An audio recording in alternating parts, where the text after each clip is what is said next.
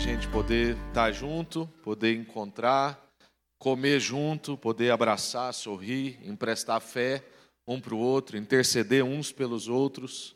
É tudo isso que a gente quer mesmo em um culto. Hoje a gente ainda vai ter o privilégio de partir o pão, de poder orar uns com os outros e lembrar que esse corpo foi partido por nós e é, é Ele que nos liga, é Ele que nos une, é em nome dele que a gente se encontra, né? O ano passado nós fizemos uma série e nós entendemos de repetir essa série, não exatamente repetir o conteúdo, mas repetir a ênfase, que é falarmos sobre a estrutura da nossa igreja. Então, se você chegou de fevereiro do ano passado para cá, possivelmente você ainda não nos viu falando muito sobre isso. E é importante que você saiba né, as bases que nós estamos fundados, como é que a gente trabalha aqui na igreja, o que, que é aquilo que angustia o nosso coração, no bom sentido, né? Uma angústia boa, uma angústia de quem quer ser coerente, de quem quer acertar. Então, tá aí, nós trabalhamos com realçar, conservar e temperar, que nada mais é que uma forma aplicada ao nosso nome de sal da terra, de dizer o que nós somos, cremos e fazemos. Então, nós queremos realçar a nossa identidade, ou seja, trazer à tona, exalar o melhor do que Deus nos fez. Nós queremos conservar o que a gente crê, ou seja, o apego às Escrituras, o apego à verdade, perseverar na doutrina dos apóstolos. E nós queremos também temperar, que nós queremos salgar a cidade, nós queremos temperar o ambiente para além desse espaço de culto. Nós queremos influenciar a cidade, o Estado, a nação e todas as nações. E para isso nós temos, dentro dessas áreas, a área de missões transculturais, plantação de igreja, alcance social. Então, gente, nós somos divididos em seis áreas. Nós temos a área de adoração, a área de relacionamento, de discipulado, que envolve relacionamento também, ensino, serviço e missão. Então, toda a igreja ela é representada nessas seis áreas e tem um representante do conselho coordenando cada uma dessas áreas. E aí abaixo, né, dessas, dessas áreas, nós temos vários departamentos. Aí entram os departamentos de faixa etária, entram os departamentos da área de serviço e tantas outras coisas. Quem são os coordenadores, aliás, quem são os membros do conselho da igreja? Nós temos membros fixos, que é o pastor Marcos, o André que, e a Claudinha, que agora não estão aqui porque estão compartilhando numa outra igreja nossa, o Vivaldo e a Alessandra, Neemias e Raquel, Noel e Ruth, Paulinha, Dona Raquel, eu e a Iana, e aí nós temos convidados o Pedro, o Bruno e o Ebert. Então, nesse ano, nós vamos ter três membros convidados. Os membros convidados ficam no conselho por um ano. Não é? Então, esse é o conselho da igreja. É bom você ver o rostinho de cada um, para você saber, às vezes, procurar, tirar uma dúvida. É isso, e hoje nós vamos startar o nosso tempo aqui meditando sobre o primeiro aspecto da nossa essência, da nossa identidade, que é realçar. Então, nós vamos ter uma série em três episódios, onde nós vamos falar de realçar, conservar e temperar. E hoje nós vamos aí passar por realçar. Eu quero recomendar esse livro que tem muito do que a gente vai compartilhar aqui hoje, muito sobre a nossa identidade. O capítulo que nós escrevemos aqui, esse livro é um livro escrito por alguns amigos, nos quais nós aqui temos um capítulo, e o capítulo que nós escrevemos é fruto da nossa relação, inclusive é o desdobrar de uma mensagem pregada aqui nessa igreja. Então, se você quiser né, continuar meditando sobre a nossa identidade, que a gente crê, você pode procurar esse livro lá na nossa livraria, quando pouco é o bastante. Abram suas Bíblias, Efésios capítulo 4, do verso 1 ao verso 6. Como prisioneiro no Senhor, rogo-lhes que vivam de maneira digna da vocação que receberam. Sejam completamente humildes e dóceis, e sejam pacientes, suportando uns aos outros com amor e em amor. Façam todo o esforço para conservar a unidade do Espírito pelo vínculo da paz. Há um só corpo e um só Espírito. Assim como a esperança para a qual vocês foram chamados é uma só. Há um Senhor, uma só fé, um só batismo, um só Deus e Pai de todos, que é sobre todos, por meio de todos e em todos. Amém. Vamos orar. Senhor, muito obrigado por essa manhã e tudo que nós já vivemos até aqui. Acalma, Deus, nosso corpo, a nossa mente, para a gente poder receber tudo que o Senhor tem para nós hoje. Quebranta o nosso coração, que é duro e muitas vezes não permite a palavra entrar. Afasta, ó Deus, de nós tudo aquilo que pode roubar as sementes lançadas e que o Senhor faça, ó Deus, a palavra do Senhor dar frutos na nossa vida. Que o Senhor possa derrubar, ó Deus, as muralhas mentais, quebrar, ó Deus, as cadeias da nossa mente, para a gente compreender qual é a Sua vontade como a gente faz, ó Deus, para realçar melhor a nossa identidade. Em nome de Jesus. Amém. Amém. Irmãos, eu entendo que provavelmente a maior crise do mundo é uma crise por sentido, significado e perceber destino.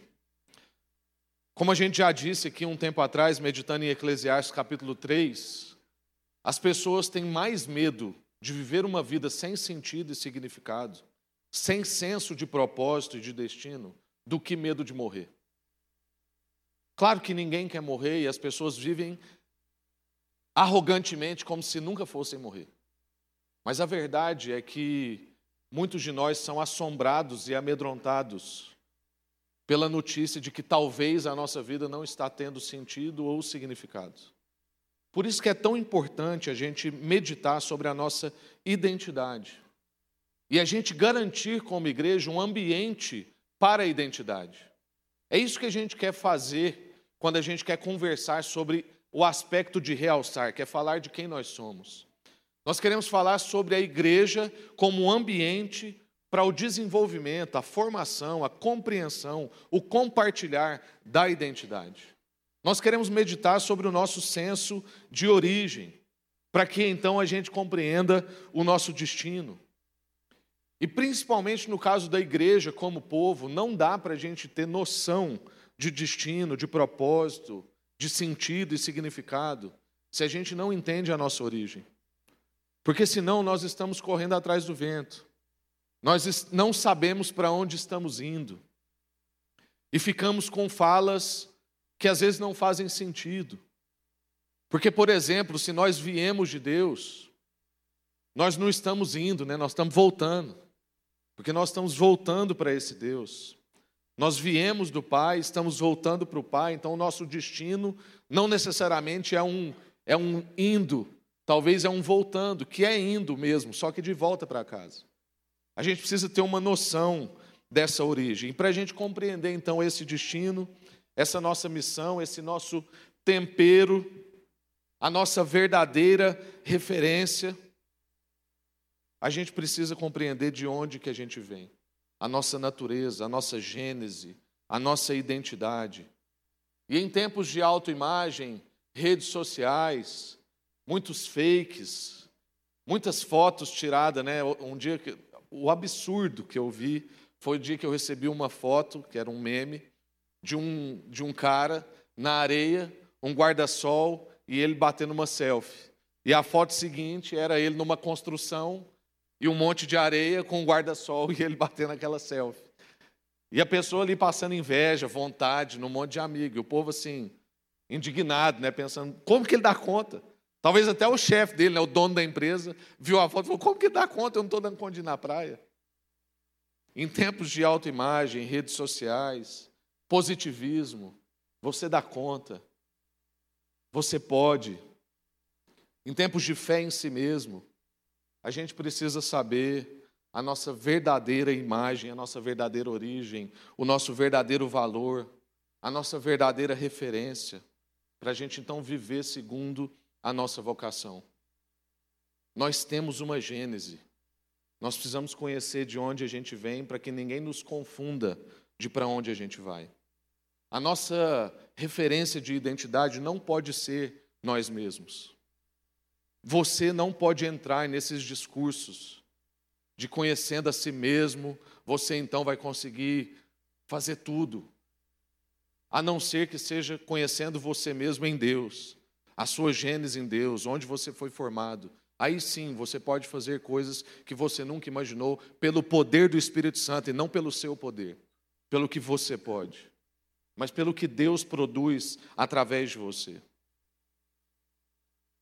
Como que, por exemplo, as duas tentações, uma das duas tentações, uma das tentações de Jesus, uma não, duas delas. Oh, tá difícil sair o raciocínio aqui.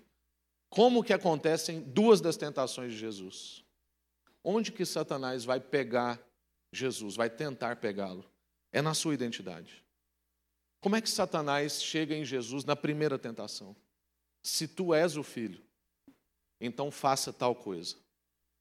Aí depois ele desvia um pouco do assunto e volta com a pergunta: Se tu és o filho, faça essa outra coisa.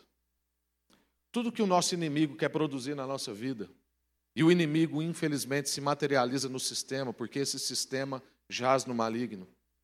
O mundo que jaz no maligno não é um mundo coisa, viu, gente? Tem muita coisa do mundo coisa que foi criado por Deus, é bom.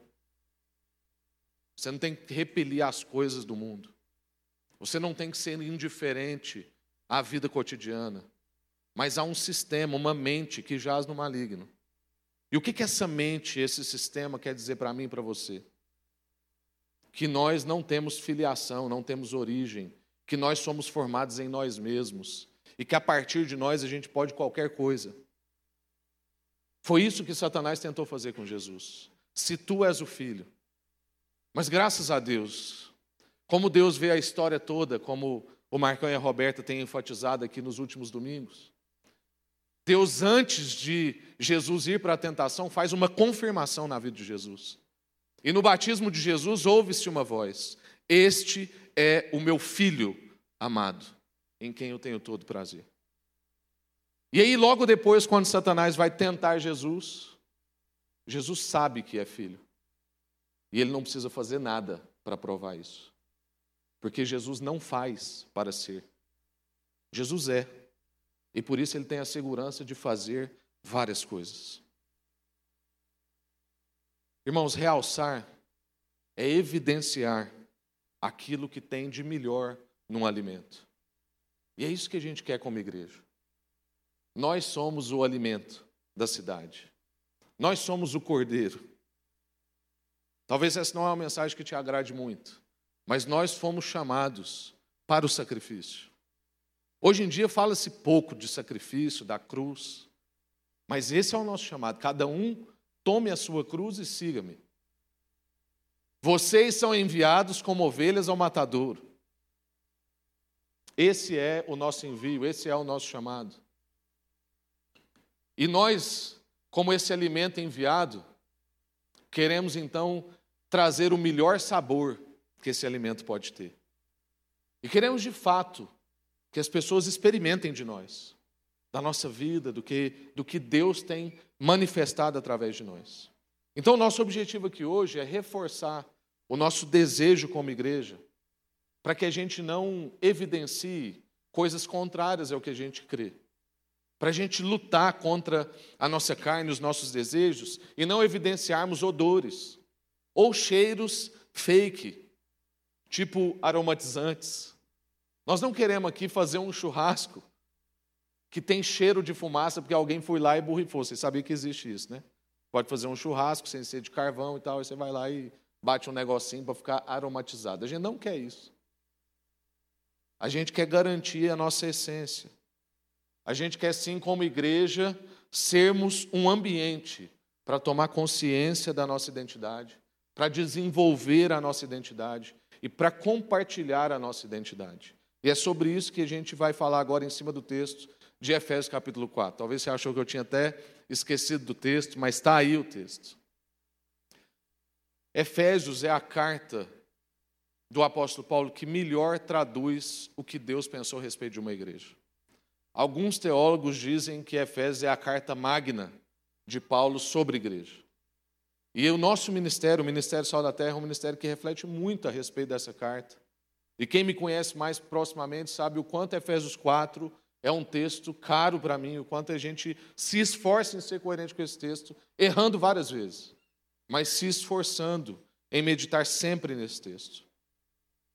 Certa vez, um pastor chamado Larry Crabb, que também é psicólogo, disse que a igreja é o lugar mais seguro da terra. E esse lugar, então, propõe um ambiente, promove um ambiente propício para essas três coisas que nós falamos.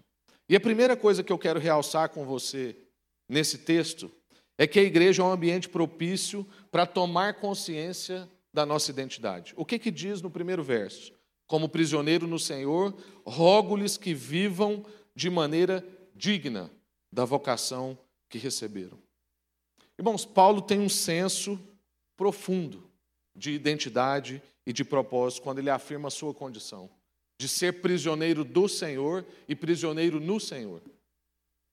E há quase uma certa ironia dele a respeito do seu contexto, porque ele estava preso de fato em correntes.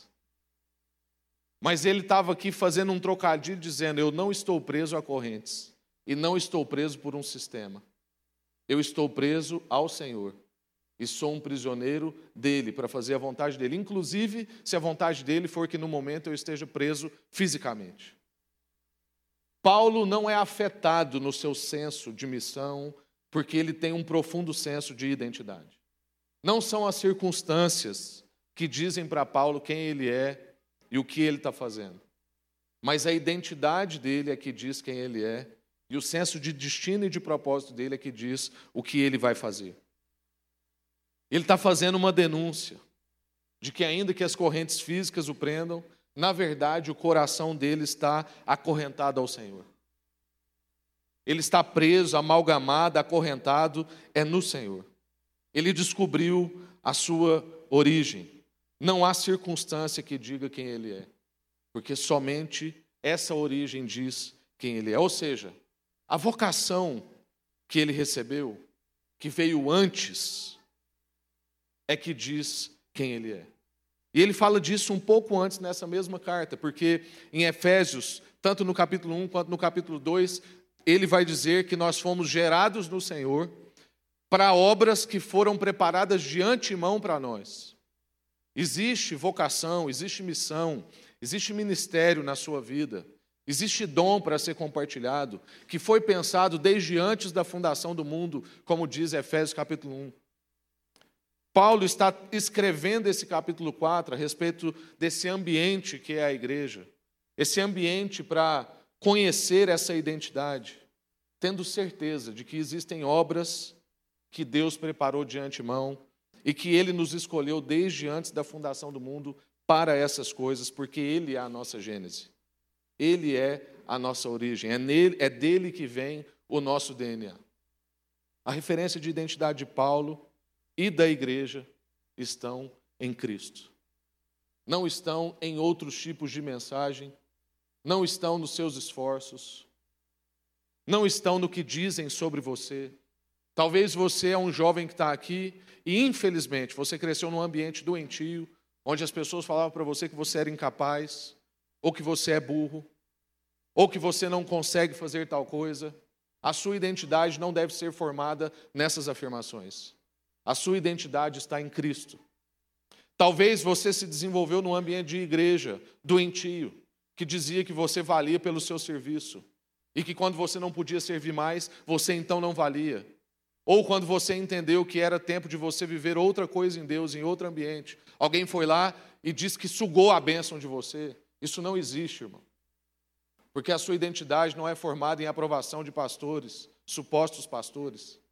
A sua identidade é formada no que Cristo disse a respeito de você e da igreja.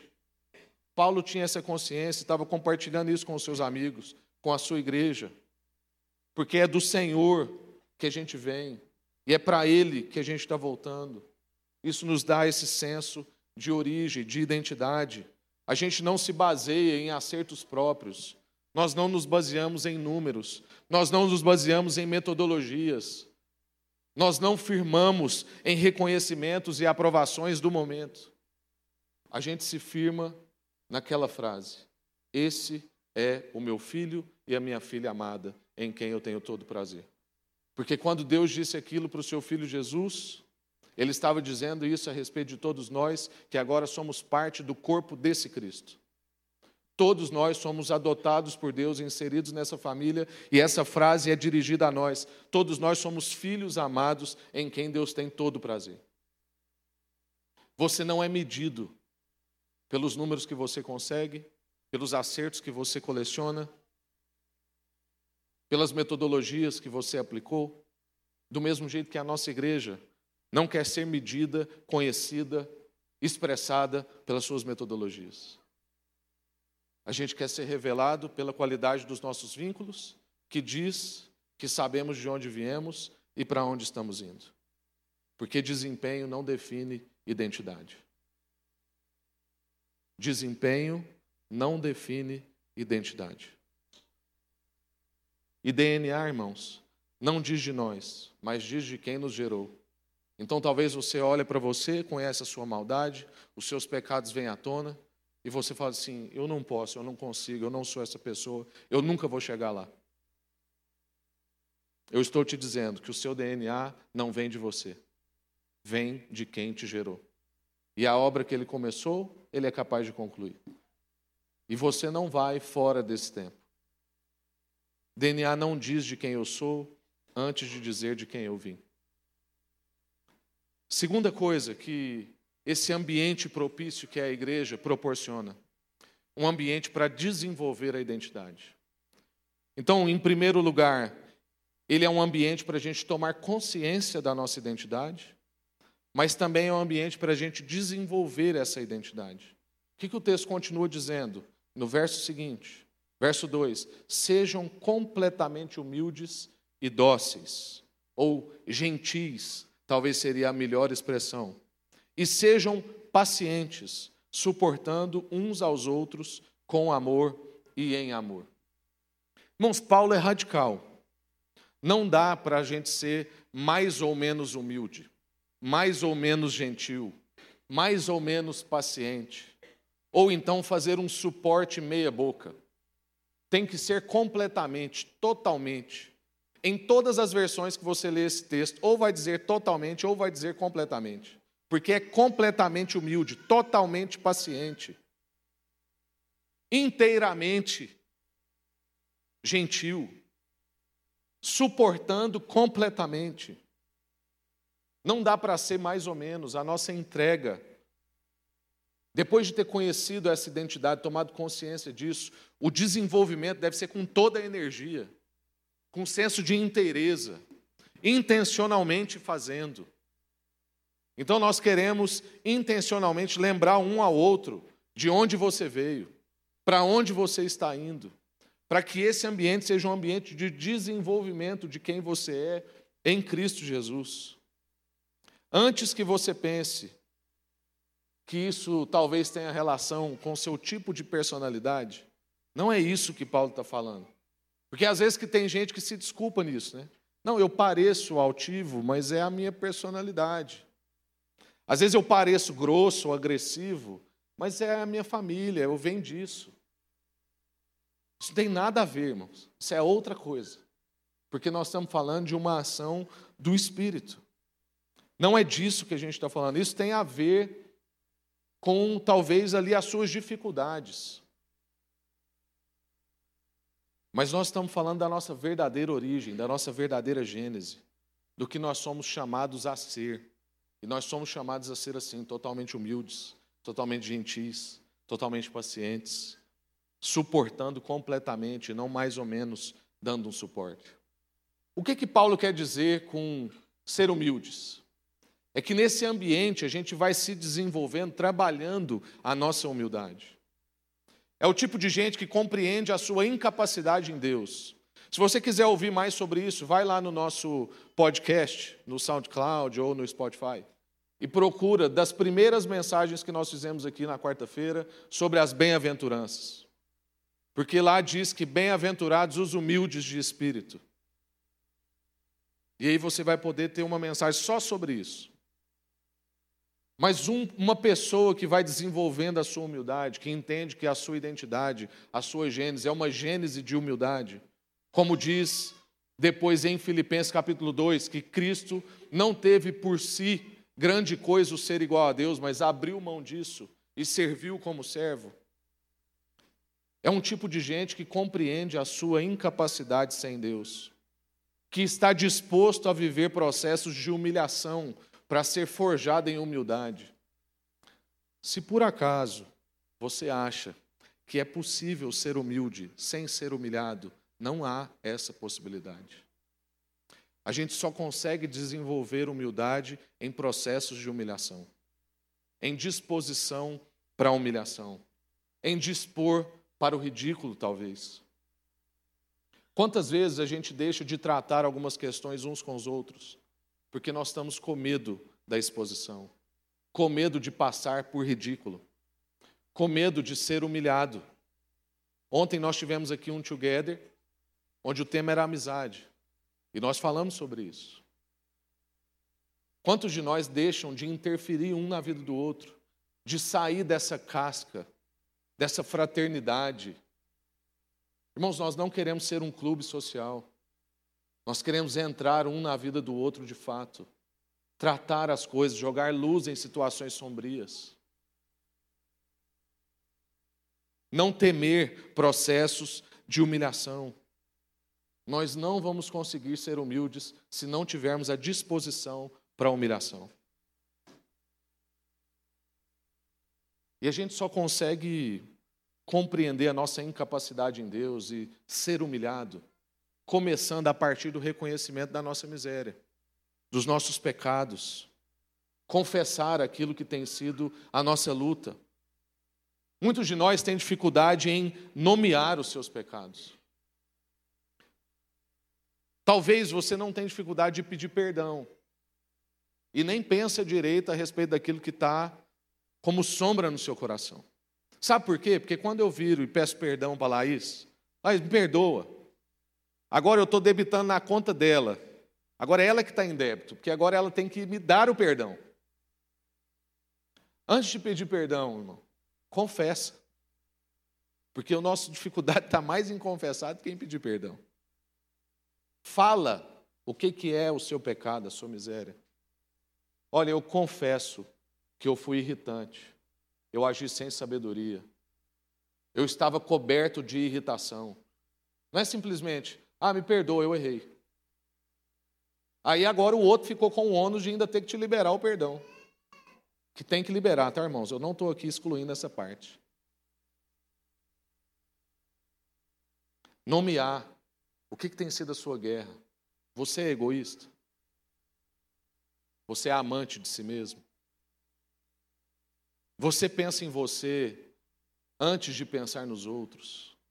Você aderiu àquela máxima do sistema que se você não se amar, ninguém vai te amar?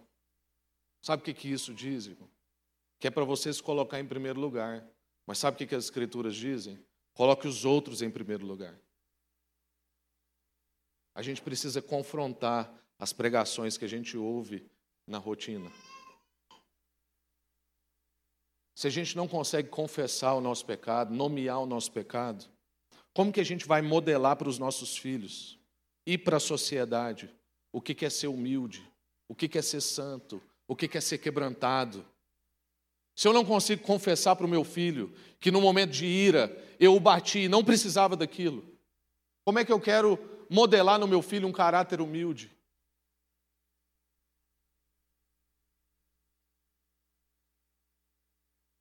Sejam totalmente gentis, dóceis. Porque, irmãos, não dá para falar sobre humildade quando a gente mantém a nossa agressividade na fala. Já viu gente que pede perdão nervoso? Não, me desculpe então. Não, irmãos, temos que ser gentis. Temos que diminuir a velocidade do julgamento, a indisposição para o tratamento. Temos que ser lentos para algumas coisas, como, por exemplo, reações à humilhação, a julgamentos. Você não pode se desculpar no seu gênio ou no seu perfil voltando. Não dá para você falar assim, ah, mas eu sou assim. Não, a Bíblia diz que você não é assim. É porque você está com crise de identidade. Então tome consciência da sua identidade, para que você então viva segundo o que Deus te fez para ser. Humilde, gentil, dócil. Deus é quem nos capacita. É nele que nós temos a nossa referência. Ele é quem vai formar em você esse caráter. Nós somos chamados a sermos dóceis, temperados, dispostos. Nós somos chamados a comunicar o interesse do outro antes do nosso, a ajudar a pessoa nos seus interesses e não usá-las para alcançar os nossos próprios interesses. Ser gentil. Outro dia, o, Vitinho cedeu um lugar para uma pessoa, e aí eu falei assim: Nossa, filho, que legal que você fez isso, parabéns. Aí ele falou assim: Papai, eu sou muito gentil, né? Eu falei: É, só está precisando agora ser humilde. Muito gentil. Não use as pessoas para alcançar os seus objetivos. Ajude as pessoas a alcançar os seus objetivos. Isso é gentileza. Isso é humildade. Esse é o ambiente que a gente quer aqui na igreja. Sejamos totalmente pacientes, ou seja, sejamos tardio na ira, tardios no julgamento, tardios em devolver. Tem gente que parece aquelas bolinhas de criança, né? Que você joga assim, aquilo sai quebrando um tanto de coisa. A pessoa, a hora que bate nela, ela já. Seja lento nessas coisas. Seja tardio em se irar, em julgar, em devolver. Quando alguém faz alguma coisa contra você, ainda que você queira ser rápido, não seja porque nós somos completamente pacientes. Essa é a nossa verdadeira gênese. Essa é a nossa verdadeira identidade. O impulso para tratar o erro ou acusação contra nós não deve ser tão impulso assim. Na verdade, ele deve demorar o tempo do arrependimento do outro. Irmãos, às vezes a gente é tão veloz na devolução, porque é o seguinte, gente, nós, nós estamos em desenvolvimento, nós estamos falando aqui de um ambiente de desenvolvimento da identidade. Muitas vezes a gente fala, age, reage de uma maneira que não é a verdadeira maneira que a gente queria. Foi um impulso. E quando você devolve na mesma velocidade, você não deu o tempo do arrependimento para essa outra pessoa. Porque, irmãos, eu não sei se é só na minha vida. Eu imagino que pode acontecer na sua vida também. Acho que eu sou, né, talvez pior, mas tem muitas vezes que eu acabo de falar e já me arrependo. Eu falo assim, meu Deus, não acredito que eu falei isso. E aí, se a outra pessoa devolve na mesma velocidade, ela atrapalhou o meu arrependimento, porque agora, no meu orgulho, eu vou redefender. Não faça isso. Demore o tempo do arrependimento do outro. A pessoa paciente compreende quem é e de quem é e assim ela não age para provar nada. Não haja para provar as coisas. Viva conforme a sua identidade. Se você é, você não tem que provar. Essa foi a questão de Satanás com Jesus. Satanás estava instigando Jesus a provar quem ele era, e Jesus disse: Eu não preciso provar, eu sou totalmente paciente.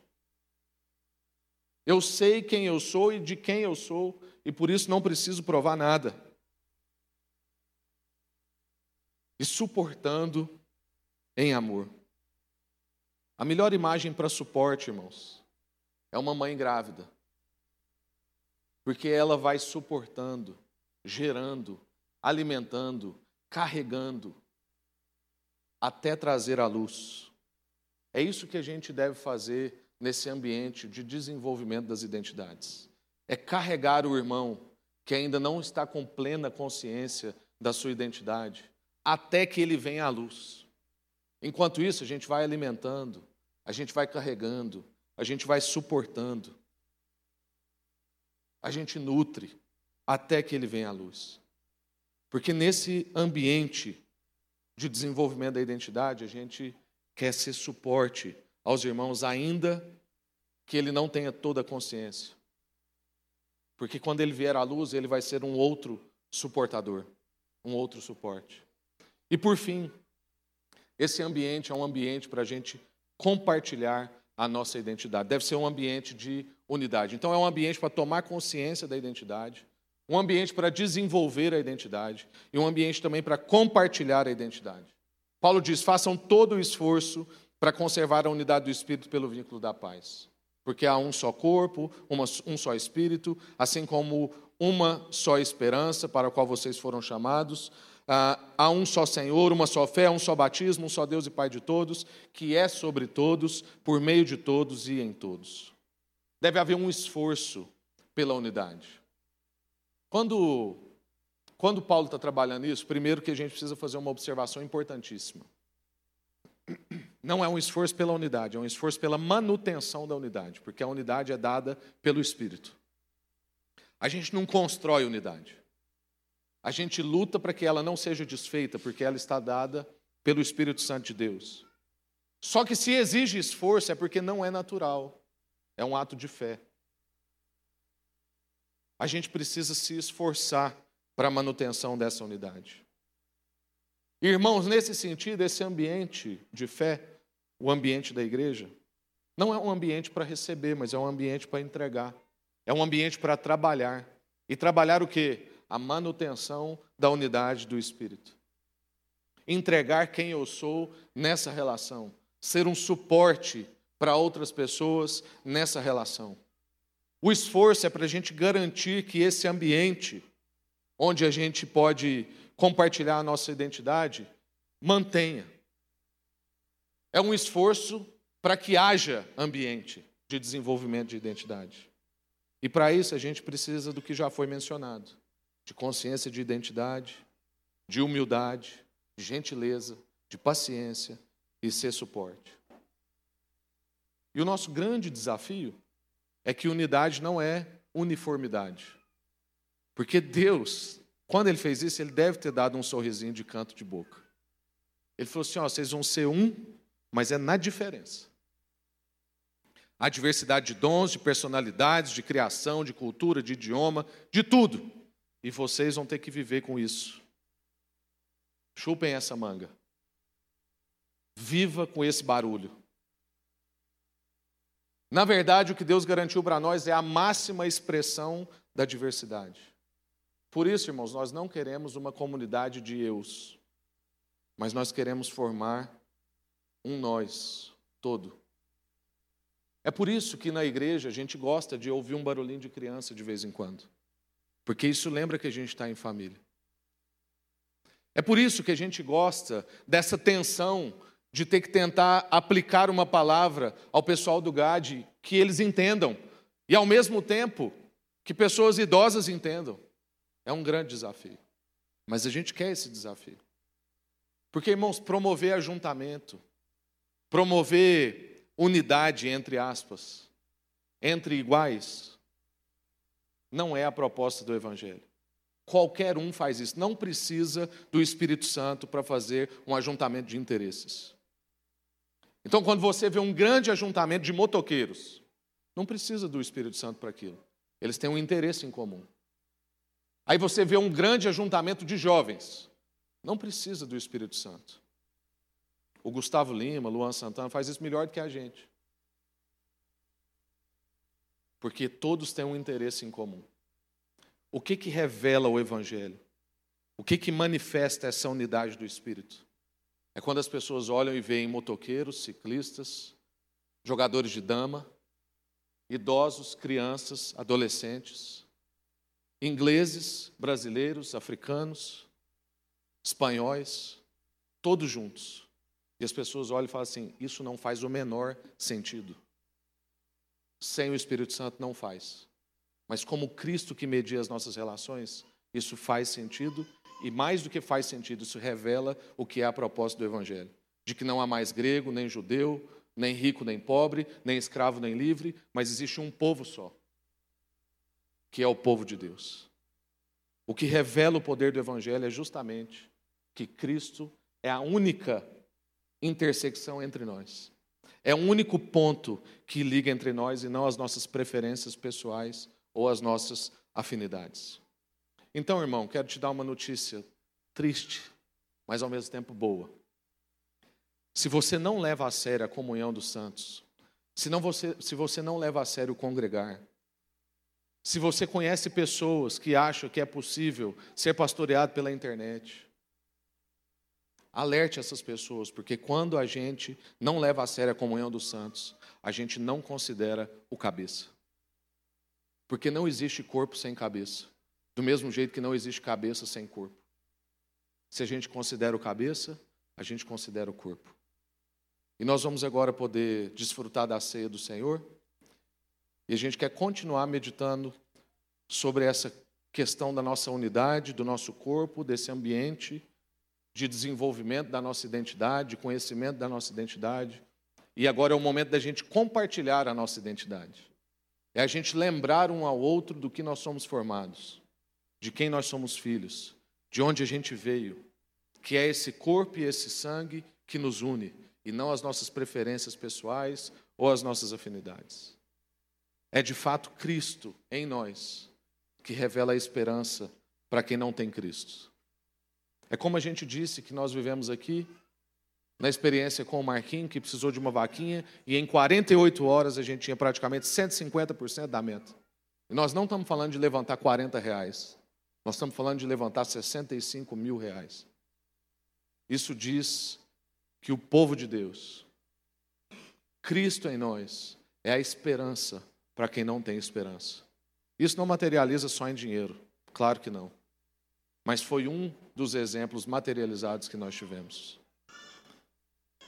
1 Coríntios, no capítulo 11, se você quiser abrir comigo, vai dizer o seguinte, verso 23. Pois o que recebi do Senhor também lhes entreguei. Que o Senhor, na noite em que foi traído, tomou o pão e, tendo dado graças, partiu e disse: Isso é o meu corpo que é dado em favor de vocês, façam isso em memória de mim. Da mesma forma, depois da ceia, tomou o cálice e disse: Esse cálice é a nova aliança no meu sangue, façam isso sempre que o beberem em memória de mim. Irmãos, na noite em que foi traído é uma expressão importante, porque, de novo, é um reforço da identidade de Jesus. Como Jesus sabe quem é, a circunstância do momento não muda a intenção de fazer as coisas. Então, irmãos, quando nós estamos falando aqui de realçar, de ter esse ambiente, da igreja ser esse ambiente, é para que a gente trabalhe isso intencionalmente. Para que as circunstâncias ao seu redor, o seu desapontamento com a pessoa perto de você. Não tire de você a intenção que você já tinha de fazer, baseado na sua identidade. Porque Jesus não teve a intenção de partir, de deixar o traidor colocar a mão no seu prato. Ele não mudou de intenção quando descobriu que o seu traidor estava à mesa. Ele tinha essa intenção e ele foi com ela até o fim, independente das circunstâncias que você entenda que nós queremos intencionalmente criar um ambiente para tomar consciência da identidade, um ambiente para o desenvolvimento dessa identidade e um ambiente para compartilhar essa identidade. E ainda que as pessoas nos traiam, nos desapontem, ainda que digam fora daqui outras coisas, nós queremos manter essa intenção. E intencionalmente continuar promovendo esse ambiente. Agora, Paulo diz também, depois, no verso 29, que quem come e bebe sem discernir o corpo do Senhor, come e bebe para a própria condenação. E por isso é que há muitos fracos e doentes, e vários já dormiram. O que, que isso quer dizer, irmãos? Não é para você examinar você mesmo e perceber se você é justo o suficiente para morder em Jesus, para comer esse pedaço de pão que talvez você ache que é um pão santo. Não, irmãos, o que o texto está dizendo é que se a gente olha para nós e percebemos que nós não discernimos o corpo, automaticamente isso diz que nós não consideramos o cabeça. Então, se a gente não é parte desse corpo, realmente a gente come indignamente. Então nós precisamos sempre crescer na consciência de quem nós somos. Um povo, a família de Deus, que parte esse pão não só como um rito, mas porque isso lembra a nossa identidade e lembra o nosso compromisso um com o outro, de manter o ambiente, de promover o ambiente, para conhecer a identidade, desenvolver a identidade e compartilhar a identidade. Amém? Graças a Deus. Pode trazer aqui na frente as, as bandejas. É melhor eu pedir para pegar aí então, né, Neemias? Pelos olhares, não sei. Pode trazer aqui. E eu gostaria hoje de fazer um pouco diferente. Segura a sua criança com você, ensina para ele que esse não é um momento sisudo, mas é um momento solene. A gente precisa de ordem, de decência, como diz as Escrituras. O que vai ser diferente hoje na distribuição da ceia? É que eu gostaria que o conselho da igreja com as suas esposas distribuíssem a ceia. Porque nesse dia de realçar a nossa identidade, a gente quer deixar reforçado para você e para nós que quem é o pastor da igreja aqui, depois de Jesus, porque ele é o pastor, né? Depois de Jesus, quem é o pastor dessa igreja? Que é o conselho. O pastor dessa igreja não é uma personalidade. Essa igreja é pastoreada por um conselho. E como a gente crê, o pai da família, ou seja, o conselho, o pastor, é o primeiro que serve e o último que come. Eu não sei se você já foi numa igreja que tem um rito maior de ceia, onde vem um povo, aí o pastor serve esse povo, depois esse povo serve a igreja, e por último o pastor é servido. Aquilo não é só um rito. É porque, de fato, o pastor é o primeiro a servir e o último a comer, se sobrar. Então, aqui, o conselho não quer ficar mandando, não quer ficar extorquindo, mas quer servir. E não só o conselho, porque a gente quer que isso seja transbordante para todas as esferas de liderança dessa igreja, até que você também seja assim na sua casa. O primeiro que serve e o último que come garantindo que está todo mundo bem, sendo totalmente gentil, totalmente humilde, totalmente paciente e suportando, sustentando uns aos outros com amor. Então agora o conselho pode pegar as bandejas e as suas esposas, né, pegarem as bandejas e servir inclusive o nosso pessoal do serviço. Porque nós queremos mesmo que isso seja evidente para nós. Nós queremos ser o primeiro a servir e o último a comer.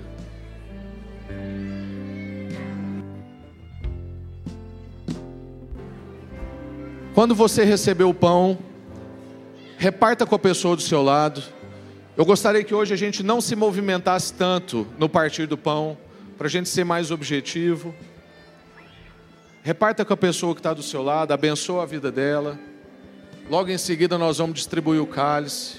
Lembre essa pessoa que esse pão representa um corpo que nos une. Amém. Bom, nós vamos distribuir o cálice. Jesus disse no momento da ceia, que esse cálice representa o cálice da nova aliança no sangue dele. Nós não vivemos mais segundo os nossos esforços, acertos e desempenho. Nós vivemos segundo o favor de Cristo. Nós vivemos segundo uma, uma identidade que foi dada e não conquistada. Nenhum de nós conquistou isso. Todos nós ganhamos isso. E não é simplesmente que graça é um favor imerecido, é um favor demerecido. Porque não é simplesmente que você não merecia, é que você tinha um demérito, você odiava. Todos nós odiávamos o Senhor. Porque a Bíblia diz que quem não ama a Deus o odeia. Quem não busca a Deus o odeia. E Ele nos amou quando nós ainda éramos inimigos, não é quando a gente era neutro. Então ninguém que está aqui merece, mas todos nós recebemos essa filiação. E Cristo é a nossa suficiência. Não são os nossos desempenhos, as nossas metodologias, os nossos acertos. O sacrifício de Cristo é a nossa suficiência. Esse cálice representa essa nova aliança. Amém. Vamos distribuir o cálice. Você segura e espera para todos nós bebermos juntos. Pode ir. Pode distribuir. Senhor, muito obrigado por Jesus que nos revelou tudo isso. Principalmente porque Jesus nos mostrou o Pai. Obrigado pela adoção como filhos em Cristo Jesus. E obrigado porque Ele é a nossa suficiência. E nós não precisamos, ó Deus, temer as circunstâncias, porque fomos gerados no Senhor e por isso temos garantia também do nosso destino. Aquele que começou é o mesmo que termina. Aquele que originou é o mesmo, ó Deus, que conclui. Então o Senhor é quem traz para nós sentido, significado e destino. Obrigado mesmo, porque esse sangue revela tudo isso para nós, em nome de Jesus. Bebamos todos.